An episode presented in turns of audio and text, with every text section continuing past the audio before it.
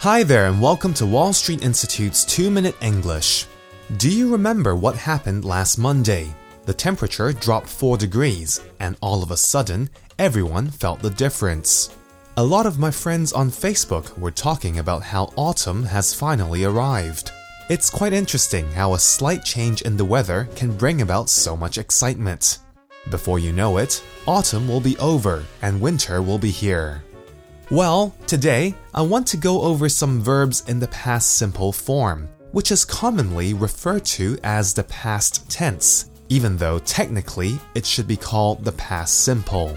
What is the past simple of verbs like need, visit, want, invite, decide?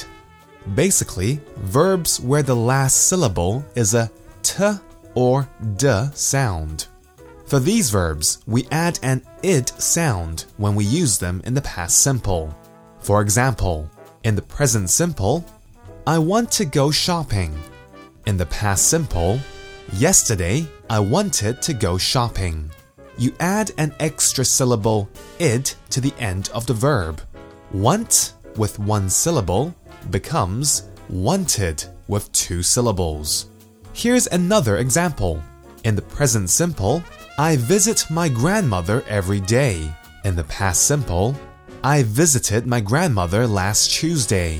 Notice that visit with two syllables becomes visited with three syllables. So, let's go over some of the other verbs. What is the past simple of need?